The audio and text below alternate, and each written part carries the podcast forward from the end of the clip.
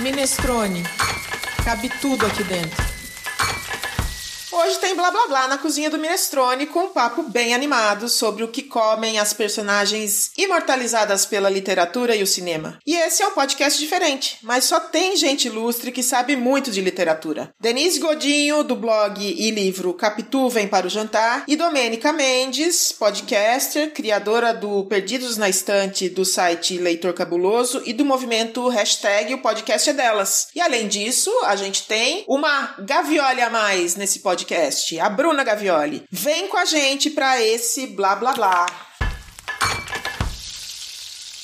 Olá, ouvinte do podcast Minestrone. Eu sou a Cláudia Violi, jornalista e cozinheira, e o Blá Blá Blá na Cozinha faz parte do podcast Minestrone. Ele é o nosso papo solto e leve sobre temas pra gente devanear. Embora os assuntos sempre se refiram a comida, bebida e boa mesa, ninguém precisa ser especialista para entrar nessa roda e falar. É só gostar da brincadeira. A terceira temporada do podcast Minestrone tá cheia de ideias novas, sempre tratando do que se refere à gastronomia e à culinária. O portal minestrone.com.br trata desses temas de forma inclusiva. Como na sopa minestrone de origem italiana, em que cabe de tudo um pouco, como feijão, macarrão, caldos, carnes, legumes, verduras, nesse nosso site cabe também um pouco de tudo. A gente fala de ingrediente, de drink, de curso, escola, cozinha, cultura e, claro, a gente simplesmente adora falar daquelas personagens que se tornaram nossos velhos amigos de infância, que entram na vida da gente por meio dos romances romances e dos filmes. Mas o que isso tem a ver com comida?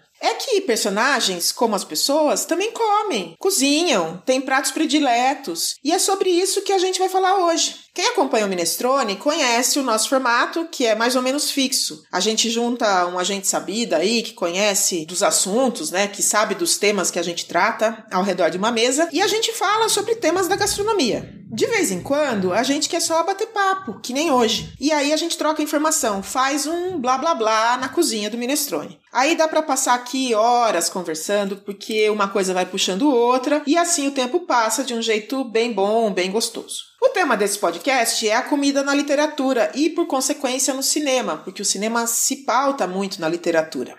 A gente vai falar sobre o que comem ou o que cozinham, quais são os pratos prediletos daqueles nossos amigos que são as personagens dos romances, né? Que são as, aquelas pessoas que a gente tem no coração e que fica muito triste quando um livro acaba ou quando o filme também não vai ter um segundo episódio. Já que esse é um papo de comadre, o que é uma delícia, eu amo, ouça só quem tá comigo aqui nessa mesa do Minestrone. A minha comadre, recém-batizada com esse título, que é a Denise Godinho, do blog, do YouTube e do livro Capitu Vem para o Jantar. Tudo bem, Denise? Como vai você, querida? Bem-vinda. Oi, tudo bem? Muito obrigada pelo convite. Estou muito feliz de estar aqui. Eu é que estou feliz que você veio. A minha outra comadre é a Domênica. A Domênica é podcaster, ela sabe tudo de podcast. Ela é a podcaster. Tá sempre criando. Ela criou o Perdidos na Estante, que é uma parte do site Leitor Cabuloso, e ela é a idealizadora do podcast é delas. Ah,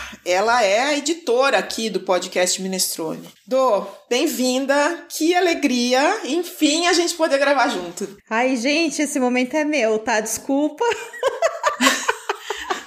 Tô muito feliz de estar aqui, Clau, muito feliz. Ai, nem me fale, eu que tô, porque a Domênica é uma inspiração, assim, quando a gente não sabe alguma coisa sobre podcast, a gente joga lá no Mulheres Podcasters a pergunta, e aí calmamente a Domênica, que é da cultura da paz, vem e responde pra gente o que a gente precisa saber sobre aquela dúvida, de onde a gente encontra um software para tal coisa, ou um microfone de, de tal modelo. A Domênica sempre sabe tudo, gente, é tudo de bom. É longe disso, mas tudo bem.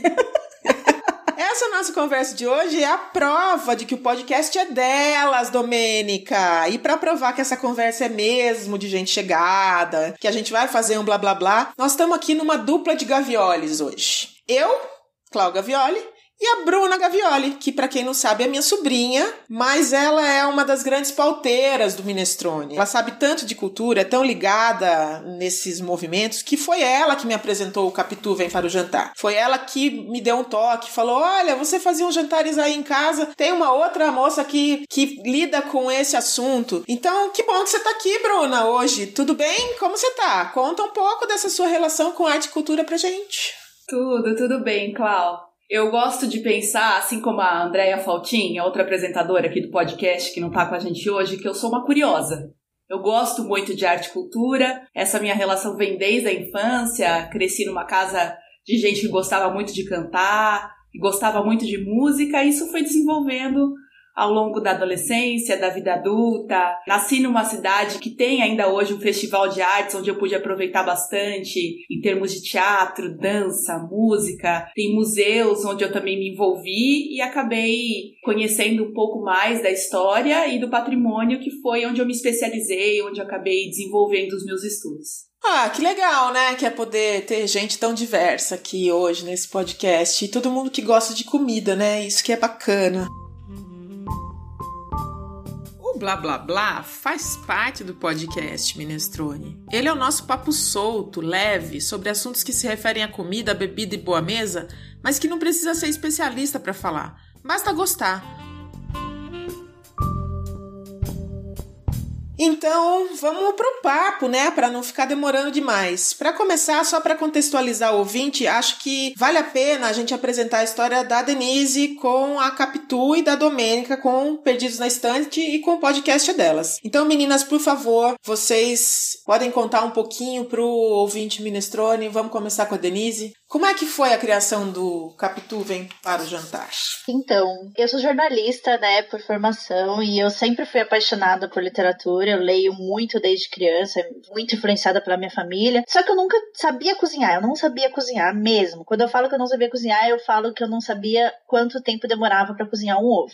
Então, eu, como jornalista freelancer, eu estava fazendo uma reportagem isso em 2014 sobre literatura. E para ocasião eu fui reler Dom Casmurro do Machado de Assis e durante a leitura eu me deparei com a menção de uma cocada que Capitu e Bentinho comem e eu fiquei com muita vontade de comer o doce. E aí eu acabei improvisando em casa com o que eu tinha, uma lata de leite condensado, couro ralado. E essa coisa de comer o doce, lendo sobre o doce, me trouxe questionamentos do tipo, será que Machado de Assis gostava de cocada? Por que, que ele decidiu dar essa cocada ao Capitu e Bentinho? E aí veio essa ideia de cara, talvez seja essa a inspiração que eu precisava para aprender a cozinhar. Por que não fazer as receitas citadas nos meus livros preferidos? E aí eu criei o blog, né, chamado Capituvi para o Jantar, que a princípio era bem um diáriozinho dessa empreitada mesmo de aprender a cozinhar, mas com o tempo, né, com esse olhar, revendo as obras, voltando às minhas obras preferidas, prestando atenção na comida, eu percebi que um alimento quer dizer muito mais, sabe, do que só alimentar um personagem. Ele traz todo um contexto a mais para aquela história, né? Ele convida a gente a aproveitar aquele livro com mais profundidade, porque ele traz um contexto social, histórico, cultural, às vezes político, daquele momento que o escritor se debruçou na história. Então, nasci a Capitão Vem para o Jantar, logo depois eu recebi um convite da editora Verus para transformar a ideia em livro, e hoje eu estou fazendo conteúdo para internet, vídeos de receitas literárias e falando sobre este assunto que é delícia. Delícia mesmo. Dô, e você, Domênica Mendes? Conta pra gente. Gente, primeiro, assim, vou ter que burlar a regra, Clau, porque eu tô apaixonada pelo blog da Denise, assim. Foi você que me apresentou, né? A Bruna te apresentou e você me apresentou. Eu achei incrível, Denise. Eu achei, assim, maravilhoso, genial. E como é massa, porque linkando um pouquinho com a minha história, o Perdidos na Estante é um podcast sobre adaptação literária, na verdade, né? E se comida fica bom em livro, ele fica muito melhor na TV, porque a gente, né, tem a possibilidade de ver o pessoal atuando, se debruçando, aquelas coisas lindas e saborosas. Mas o que realmente, assim, me fez perceber o quanto que eu me importava com isso foi o processo de editar o minestrone, porque aí eu comecei a destacar tudo que tinha comida e bebida, sabe? Aí linkou uma coisa na outra e virou um outro mundo, assim. Foi muito mágico, muito maravilhoso. O food bug pegou você, Total. aquele bichinho da comida. Pegou, mas olha só, pegou num sentido diferente, porque eu assisto muito reality show de comida. Eu amo reality show de comida Sabe? Eu sou a louca que baixou uma série nova na Netflix, lá de comida, eu tô lá assistindo. Nem sei se eu vou gostar, mas eu quero ver. É o único tipo de competição que eu gosto, né? Mas em livro, em filme, passava assim, ah, ok, parece saboroso, delicioso, mas, né? Vida que segue, vamos ver outras coisas, né? Então foi muito, muito interessante também perceber, né, esse poder do nosso ato de comer e do ato de cozinhar e como tudo isso, na verdade, faz muito sentido com quem a gente é, que é isso que o Minestrone explica muito pra gente, né, que é, na verdade, um ato cultural, histórico, familiar e é muito bom. Então, tudo meio que se linkou nisso também, assim. Foi muito, muito massa. E o podcast dela, já que você perguntou rapidinho, né, ele é um projeto para apoiar mulheres a fazer mais podcast no Brasil. Então, são todas muito bem-vindas quando quiserem passar por lá em qualquer estágio do projeto, venham. E todo mundo, por favor, hashtag o podcast é delas 2021, né? Que nós estamos nesse momento do podcast é delas. O podcast é delas já existe faz muito tempo, não tanto tempo assim, mas é, o que interessa é a gente estar tá sempre lá botando a hashtag para chamar outras mulheres e que para mais gente saibam qual que é a importância desse movimento na vida das mulheres que decidem fazer podcast, né? É isso aí. Bom, vamos lá. Aí a história é quem para vocês, assim, para as três, é uma verdadeira inspiração gastronômica em termos de personagem, né? Assim, quem que é a primeira que surge na cabeça, né? Eu tenho aqui a minha. Vamos lá, Denise, Capitu. Olha, eu acho que é muito difícil não falar sobre esse assunto e não citar a Dona Flor do Jorge Amado. Para mim, ela é a grande cozinheira da literatura nacional, junto com outras personagens do Jorge Amado, como a Gabriela. Mas assim, eu acho que a Dona Flor, ela tem uma escola, né, de culinária. Então, ela tá ali, né, mão na massa mesmo. E eu gosto do jeito como o texto descreve ela, porque o texto para em algumas situações para dar uma receita do que ela tá fazendo. Ele é receita literal mesmo. Olha, você vai precisar de tantos ingredientes, o passo a passo é esse. Então, eu acho muito, muito muito importante o papel da, da Dona Flor quando a gente fala sobre personagens, né, cozinheiras da literatura. Domênica, você tem uma especial? Uma pessoa que cozinha em si, não. Mas me vem assim, imediatamente na cabeça vem Dona Benta, óbvio, né? Porque quem não cresceu assistindo o sítio de pica-pau amarelo, né? Gente, só pegava Globo em casa, era isso que tinha pra assistir. Ah, mas quem cozinha é Anastácia, hein? É verdade, é verdade. pra você ver como, né? Bom, eu falei Globo, né? Enfim. Mas me vem muito na cabeça, assim, imediatamente quando eu penso em livro e comida, a minha cabeça vai automaticamente para Senhor dos Anéis, assim, com o ato de comer, né, dos hobbits, vários cafés das manhã, tanto que a gente brinca aqui em casa, ó, esse é o primeiro café da manhã, agora a gente tem o segundo café da manhã.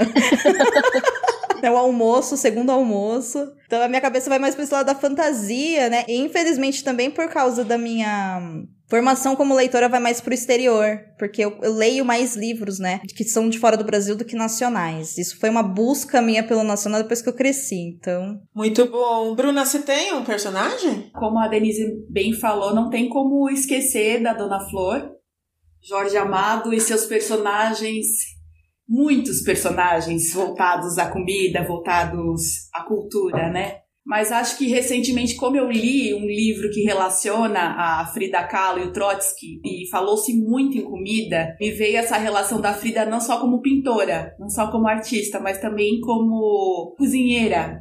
Ela gostava muito de cozinhar, o que era local, né? O que era ali do próprio México.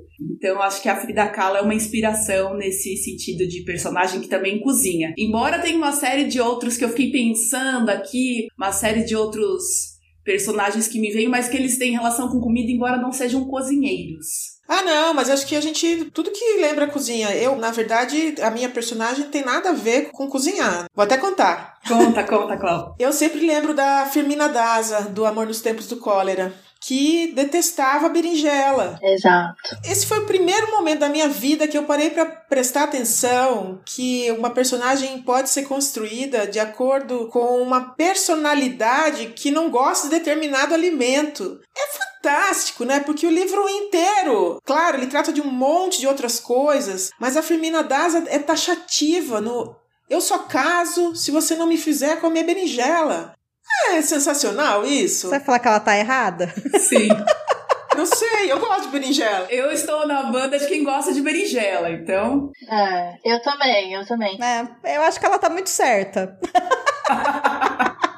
Assim, é interessante porque esses aspectos de personalidade dela, né, são revelados a partir da berinjela. E isso acontece em muitos outros momentos da literatura. Eu lembro agora, por exemplo, da Leopoldina do Primo Basílio comendo bacalhau. O jeito que ela come o bacalhau, aquele jeito sensual, né? Ela, a descrição dela e ela geme comendo mostra muito sobre quem é a Leopoldina, né? Essa mulher que é julgada, né, pelos seus enfim, socialmente, naquele contexto histórico, não era legal uma mulher fazer o que ela fazia. Então, né, inclusive o marido da Luísa julga a Leopoldina, não quer que a Luísa se relacione com a Leopoldina por conta disso. Então, o jeito que ela come o bacalhau demonstra quem ela é, sabe? Mostra quem é dentro dessa personalidade. Eu lembrei da Leopoldina. Aliás, o Essa de Queiroz, né, nos dá alguns banhos de gastronomia, né? Umas sensações assim, né? Como a cidade e as serras, né? Que ele Sim. fala de um Mm. Monte de doce, de como se come. Uma coisa muito de Portugal, né? Isso. Eu gosto muito dessa literatura e fui lembrada aqui numa dica do podcast Minestrone do Essa de Queiroz. Aí fui rever alguns livros. Eu tenho algum perdido na estante, Domênica, aqui. Que delícia.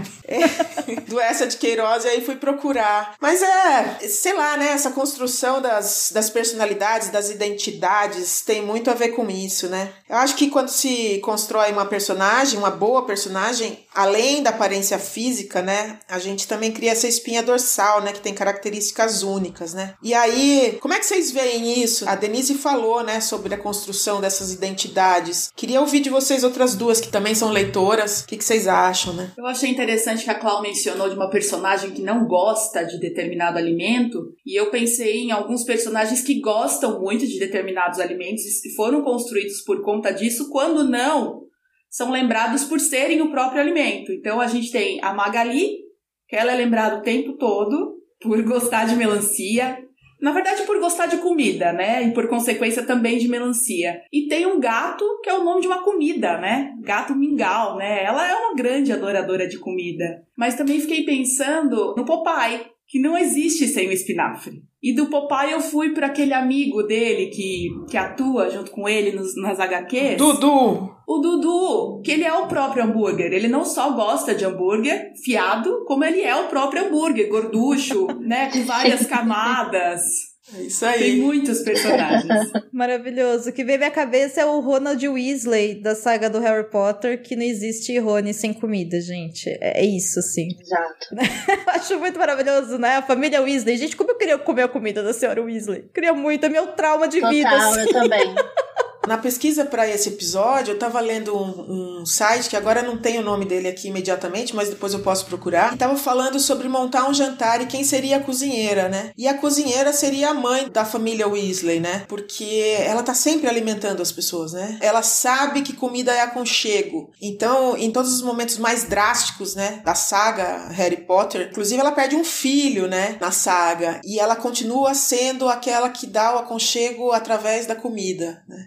É, eu acho que a Molly, ela tem essa característica. Eu acho que a J.K. Rowling, ela usou muita comida de uma forma muito inteligente para construir Harry Potter, porque a comida marca a divisão de vida do Harry, né? Antes de ele se descobrir que ele é bruxo, ele vivia de sobras que o primo comia, de roupas que o, o Duda não servia mais, então ia pro Harry. Ele não tinha esse contato. Por exemplo, quando ele a primeira vez que ele encontra, que ele descobre que ele é um bruxo, é no aniversário de 11 anos é a primeira vez que ele ganha um bolo de aniversário. Imagina uma criança de 11 anos que nunca ganhou um bolo de aniversário. Aí quando ele vai pro Hogwarts, que é aquela coisa de comida de castelo, né? Nossa, aqueles banquetes. Então, assim, isso marca muito a vida do Harry, né? O antes e depois com comida. E quando a gente fala da Molly, é bem isso. A comida é reconfortante. Tem uma reunião lá, eles estão prestes a ter a guerra com Voldemort e ela tá ali fazendo almôndegas, sabe? então, entendeu? Ela é essa pessoa que ela tenta acalmar a situação com a comida, sabe? E já que a gente tá falando de Harry Potter, eu queria falar também sobre um personagem muito interessante quando a gente fala sobre isso, que é o Hagrid. O Hagrid, ele pode não cozinhar bem, né? A comida dele não sai tão bem, mas o Hagrid, ele tem essa coisa de ele cozinha pro outro, ele quer fazer o outro se sentir melhor. Então ele dá um bolo de chocolate de aniversário pro Harry, mesmo que ele tenha sentado na moto em cima e tá todo esmilinguido, o que vale é a intenção dele, entendeu? Ou os bolinhos de pedra, enfim. Ele tem esse cuidado, ele tá sempre ali cozinhando, sempre tem chá com ele, conversando com ele. Então, a comida dentro de Harry Potter tem esse papel bastante bastante interessante de definir um caráter de um personagem e também mostrar essa divisão de situações, sabe? É, de fases, né? Conforme eles vão crescendo, vai mudando o cardápio, né? Muito interessante. Exatamente. É muito legal como ela construiu com a comida. As relações de comida, elas passam pelo acolhimento, pela generosidade e também pelo romance, né? Pelo amor, né? Pela construção do amor romântico. E aí eu me lembrei, não sei se vocês já associaram, a personagem da Charlotte, né? Que é o amor do Werther no Sofrimentos de Werther do Goethe. E a Charlotte, ela faz pãezinhos. Eu imagino, nunca ninguém me falou, mas desde que eu li, eu li esse livro acho que eu tinha 19 anos, 20 anos, que a expressão, né, que o nome do bolo pão de ló vem da lote, né? Do lote. Pães de lote. Eu imagino que venha daí. E é por isso que a gente tem um determinado preparo culinário, gastronômico, que se refere a, a pão de ló, né? Para nós ficou pão de ló, porque aportuguesou a coisa. Mas ela tem essa relação também com a cozinha, né? Essa relação amorosa. E ele fica ali sofrendo por ela também porque ela tem esta capacidade culinária, essa competência culinária, né? Que encanta tanto. Quem mais que a gente lembra? Tem desenho animado pra gente falar. Domênica, conta um pouco do dos internacionais pra gente? Oh, a gente já falou, né, um pouquinho do Senhor dos Anéis. Comentamos um pouquinho sobre Harry Potter, que eu acho que são duas obras que, enfim, marcaram muito a geração de 20 anos atrás, gente. Olha, eu entregando a idade, mas marcou bastante. Eu acho que. Eu acho que, na verdade, a comida ela tá em todo lugar, né? O interessante é que quando eu penso realmente em comida, vai, minha cabeça vai mais pra filme. Então manda. Posso roubar na pauta, assim, na cara Pode, dura? claro. Gente, assim, eu estou salivando porque você falou romance, a gente tava falando de comida, na minha cabeça veio imediatamente aquele filme que eu preciso até rever para ver se ele ainda é tão bom assim. Chocolate. Minha cabeça foi muito para chocolate. Nossa. E, tipo, toda a relação, né, da construção do romance dos dois. E mais importante, né, da independência dela enquanto uma mulher numa cidade que ela tá lá só com, acho que a filha dela, né, que é pequenininha. E como que ela é ela rompe, né, com o tradicionalismo daquela cidade que é super, hiper, mega ultrapassada com chocolate. E aí eu fico pensando, caramba, né, como realmente o ato de cozinhar, ele não tem só essa questão do aconchego, mas também pode corromper, né, com algumas tradições. Inclusive a gente faz isso na vida real também, né? Todo mundo que já levou a primeira lata de cerveja, sei lá, para um Natal em família e viu aquela pessoa olhando meio torta assim, falou, ah lá, eu trazendo novas tradições, né? Olha eu levando bronca Sim. depois, né? Então, minha cabeça foi mais pra esse lado, assim. Eu encanei com chocolate. Precisava tirar isso do coração. Obrigada, meninas. Mas, Domênica, você nem foi tão longe, porque o chocolate é um livro. É, ele- o filme é baseado Sim. no livro. Eu não sabia. Pronto, vai virar pauta pro Perdidos na Estante, é isso. Exato. Vamos fechar a mesa aqui. É um livro da Joanne Harris. E falando exatamente sobre o que você falou, sobre ela vive nessa cidadezinha super conservadora e ela chega no meio da quaresma e abre uma Ai, chocolataria. Imagina. Totalmente pecadora, né? Totalmente. Me lembrou a festa de Babette, que é a mesma. Ela tem o mesmo significado quando a Babette decide fazer aquele banquete. E as pessoas ficam um pouco, né? Nossa, mas e o pecado da gula e tal, né? E a festa de Babette também é um livro. Na verdade, é um conto da Karen Blixen. E então, eu acho que quando eu penso em chocolate, eu penso em a festa de Babette. Eu acho que tem esse mesmo sentido, sabe? De a comida ser corromper mesmo ali a, a sociedade de um lado bom, né? É uma jornada do herói bem construída, né? Que é explorada com esse viés, né? Esse viés que tem a, a gastronomia, a comida envolvida, né? Eu me lembro de outras. Vieram outros livros na minha cabeça, mas, assim, não com a jornada do herói, mas como Água para Chocolate. Também é um livro, né? Falando de chocolate e falando desta relação também, né? De cozinhar pelo amor e sofrer, chorar e cair as lágrimas ali dentro da comida, né? E que o livro é, é muito mais detalhado do que aquilo que a gente vê no filme, né? E a Andrea, num dos episódios aqui do Minestrone, ela citou e aí eu fui buscar o livro para ler, aí achei incrível, muito interessante mesmo. Bruna, e você? O que que você anda lendo que tá fazendo você salivar? A minha leitura mais recente não tem uma relação direta com comida, que é a, a escritora americana Toni Morrison. Eu resolvi me dedicar esse ano, pelo menos alguns romances, né? Alguns livros da Tony. E tô no Amada, tô gostando bastante. Tem um determinado momento que ela menciona, ela menciona a comida e você, pela escrita da Toni Morrison, você sente cheiros, você vê as cores dos alimentos. É uma escritora fantástica, embora a escrita esteja voltada para retratar a situação do, do negro nos Estados Unidos, que é tristíssima, né? Enfim, é o que eu tenho lido no atual momento.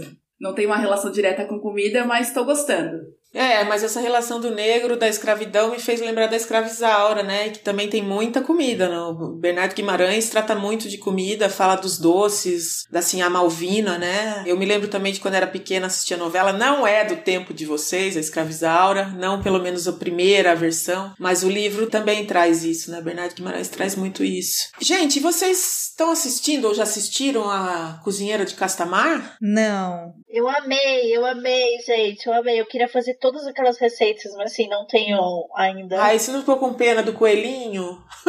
É, não, mas é, não, tudo bem, mas gente, a série é isso que a Domênica, né, falou sobre filme, né, que a gente vê e, e, aí abre muito mais, a gente fica com muito mais vontade. Gente, as cenas de comida, aqueles banquetes daquela série são incríveis. Ai, você tem que ter o seu momento Julie Julia, Denise.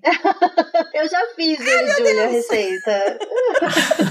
eu fiz o buff bourguignon, gente, Denise, amo, amo. sabe que eu fico mais feliz de ouvir o seu YouTube, né, é quando você fala que você não cozinhava. Você aprendeu a cozinhar depois que a literatura te levou para comida, para alimentação. Porque eu sou um tipo de pessoa que não cozinha também, muito pouco cozinha, embora ame comida.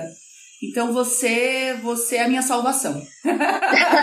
Olha, eu realmente fico feliz porque eu vou te contar que quando eu comecei o Capitu, eu fui fazer um jantar romântico e fiz um estrogonofe. E ele ficou para sempre apelidado de mostardoff. Pra você ter uma ideia de quanto que eu não sabia cozinhar. Eu não sabia mesmo, gente. Assim, eu digo que eu sigo aprendendo, né? Porque às vezes aparecem pessoas lá, e porque você é chefe, gente, eu não sou chefe. É, minha intenção é aprender e eu estou aprendendo ainda. Tem receitas que eu fiz o bolo de aniversário do Harry Potter, do Hagrid, inclusive, semana passada, porque Harry Potter completou 41 anos. 41 anos? O personagem, né? Não a obra. E eu fui fazer o bolo do Hagrid. E, cara, eu já fiz, sei lá, centenas de bolos de chocolate na minha vida. Não deu certo, aquele bolo não rolou. Eu tive que fazer de novo. Então eu contei toda essa história, porque acontece, gente. Às vezes o bolo não cresce, falta açúcar, sabe? Vou te sugerir uma coisa. Tem o bolo de chocolate mais fácil e versátil do mundo no minestrone.com.br. Pega ele lá, não tem como errar. Opa, é bom saber, bom saber. Eu vou pegar Você pega receita. todos os ingredientes, bota tudo num balde, no balde não, numa bacia, mistura e põe pra assar. Não dá erro. Não, não precisa bater, não precisa fazer clara em neve, não precisa nada disso. Você só Ai, mistura e dá certo. Vou pegar essa receita. A Clau é boa nos bolos, nos bolos e nas saladas, então pode acreditar. Ah,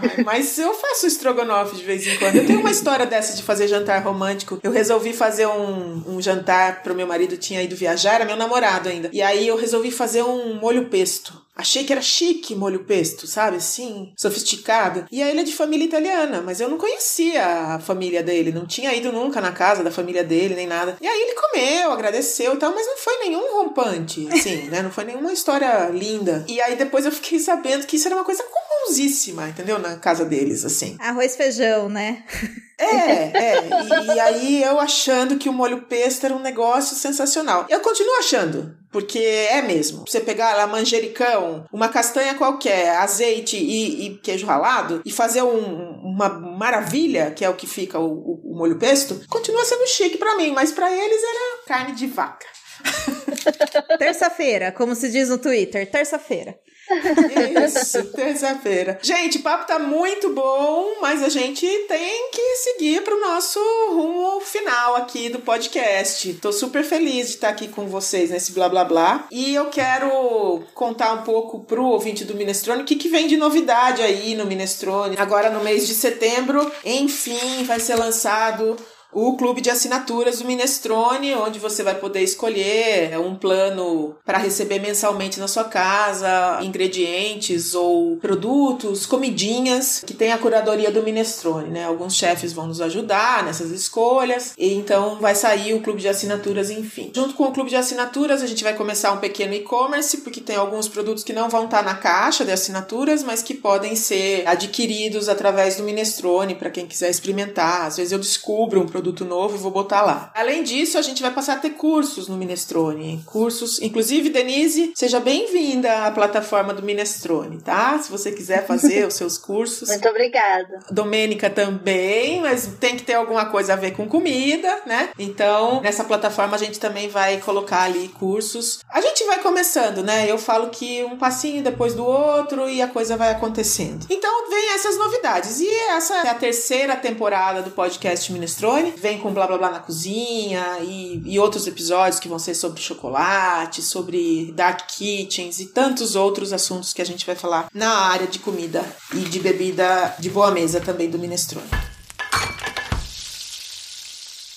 Só para lembrar, ouvinte, a gente tem outros episódios nas temporadas anteriores que falam de filmes, livros, séries e também de novelas que de algum modo tratam da relação das personagens com gastronomia. Então não deixe de ouvir os outros episódios. Para você que nos ouve, já sabe que a gente adora comer e falar de comida, que os temas da gastronomia são temas que a gente gosta muito de ficar aqui por horas falando. Então entra lá no site Minestrone. O Minestrone é um espaço inclusivo e democrático, não temos juízo de valor.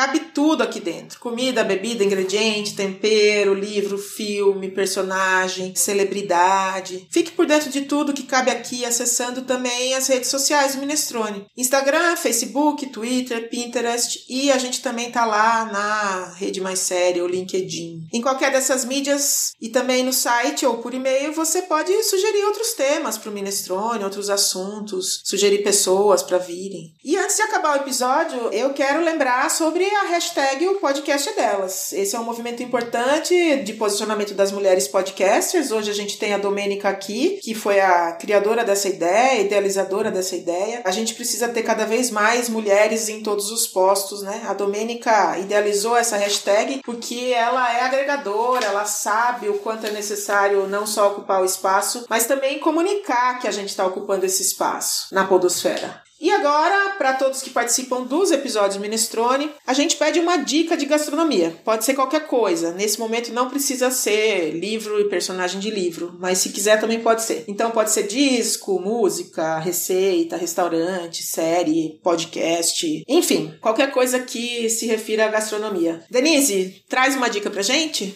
Olha, minha dica é o livro Machado de Assis Relíquias Culinárias, da historiadora Rosa Beluso. Ela fez um trabalho magnífico. Ela usou as histórias do Machado, as crônicas que ele escrevia para os jornais, para fazer um levantamento de como era a confeitaria no Rio de Janeiro durante o Segundo Reinado. Então é literatura, comida e história, assim, de forma extremamente criativa e deliciosa de acompanhar. Muito bom, Denise, obrigada pela dica. Domênica? Bom, eu vou pra Netflix, ainda na torcida que as pessoas estejam em casa por mais um tempinho, gente. Aguenta firme aí que uma hora se passa. E eu vou indicar para vocês um reality show que chama Dinheiro à Mesa. Ele é um reality show lá do Reino Unido. Simplesmente maravilhoso, porque a ideia é que pessoas que querem ter seus restaurantes já têm as suas marcas né, testadas nos seus países, eles enviam uma proposta, investidores bambambans lá do Reino Unido avaliam e depois eles vão para a prática, né? Montar realmente o restaurante, fazer teste com o público, análise de negócio. É super, super legal. É muito legal mesmo. E tá na Netflix, tem duas temporadas.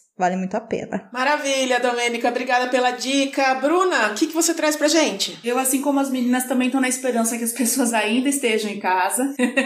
então, vou indicar um filme. Estejam em casa assistindo, né? Acompanhando os streamings e também acompanhando as Olimpíadas. Então, como a gente está nessa onda oriental, como a gente está nessa onda Japão, eu vou indicar um filme japonês. Até já comentei sobre esse filme com a Clau em outra ocasião, se chama Tampopo, Os Brutos Também Comem Espaguete. É um filme antigo, de 1985, que eu me deparei com ele recentemente no cartaz da Alacarte, o streaming do Belas Artes, e fiquei muito, muito, muito animada, né, ao longo do filme, porque é uma comédia que trata da relação da Tampopo, uma viúva que quer produzir o melhor lamen, o melhor macarrão chinês. E para isso ela conta com a ajuda de um misterioso motorista. E o filme é engraçadíssimo e delicioso, te dá uma vontade de comer do começo ao final. Fica a dica.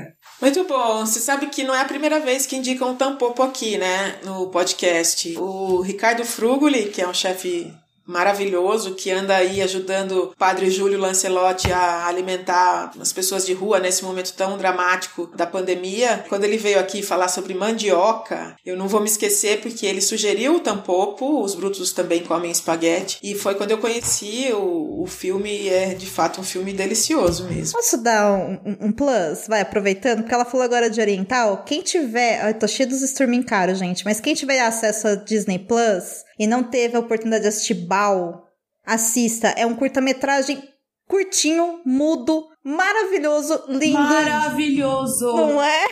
Sensível, super sensível, delicado. Muito fofo. É isso, assistam Bal. Então tá aí, mais uma dica. E eu vou com a minha dica de livro, um livro da Isabel Allende, Afrodite que também comida do começo ao fim, né? Uma relação sensacional que a Isabel Allende consegue desenvolver ali nesse livro, que o próprio nome já sugere a sensualidade que o livro tem, né? Ninguém fala de Afrodite sem pensar em alguma coisa muito sensual e ainda mais envolvida com comida.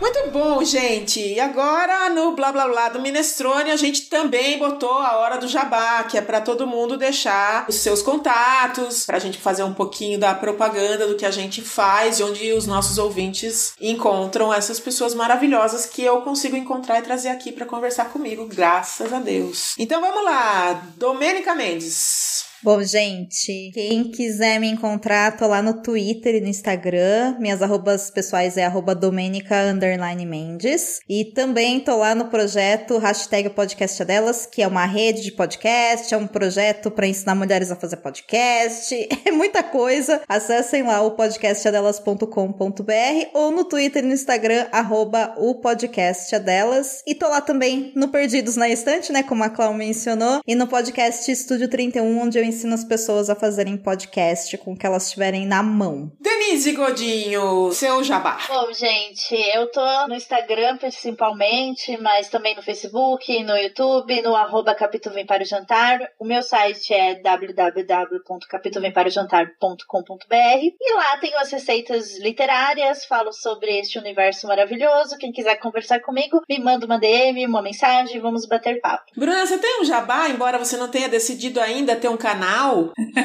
Tô um pouco relutante, né, Clau? Vamos fazer podcast, vamos fazer podcast.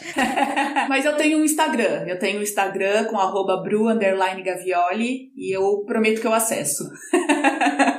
Muito bom, gente. A você que ficou aqui ouvindo o podcast Minestrone, eu quero relatar que estou emocionada com a presença dessas três comadres maravilhosas que eu acabei de adquirir. A Bruna tá na minha vida desde que ela nasceu, mas a Denise e a Domênica estão entrando com chave de ouro na minha vida, uma coisa muito boa. Então agradeço a participação, foi um momento muito feliz. Obrigada, Domênica, obrigada, Denise, obrigada, Bruna, e obrigada a você que está aí nos ouvindo até agora agora. Se você gostou desse episódio, se você gosta do Minestrone, conte para as pessoas que essa mídia existe. Conte que podcast é legal, que a gente pode ouvir fazendo um monte de coisa, cozinhando, lavando louça, tomando banho, lavando carro. Tem gente que gosta de lavar o carro ainda, né, nessa vida.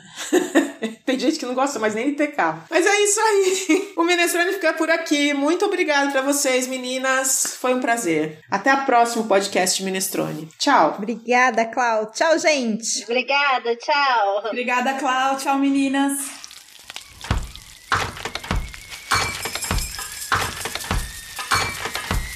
Minestrone. Cabe tudo aqui dentro.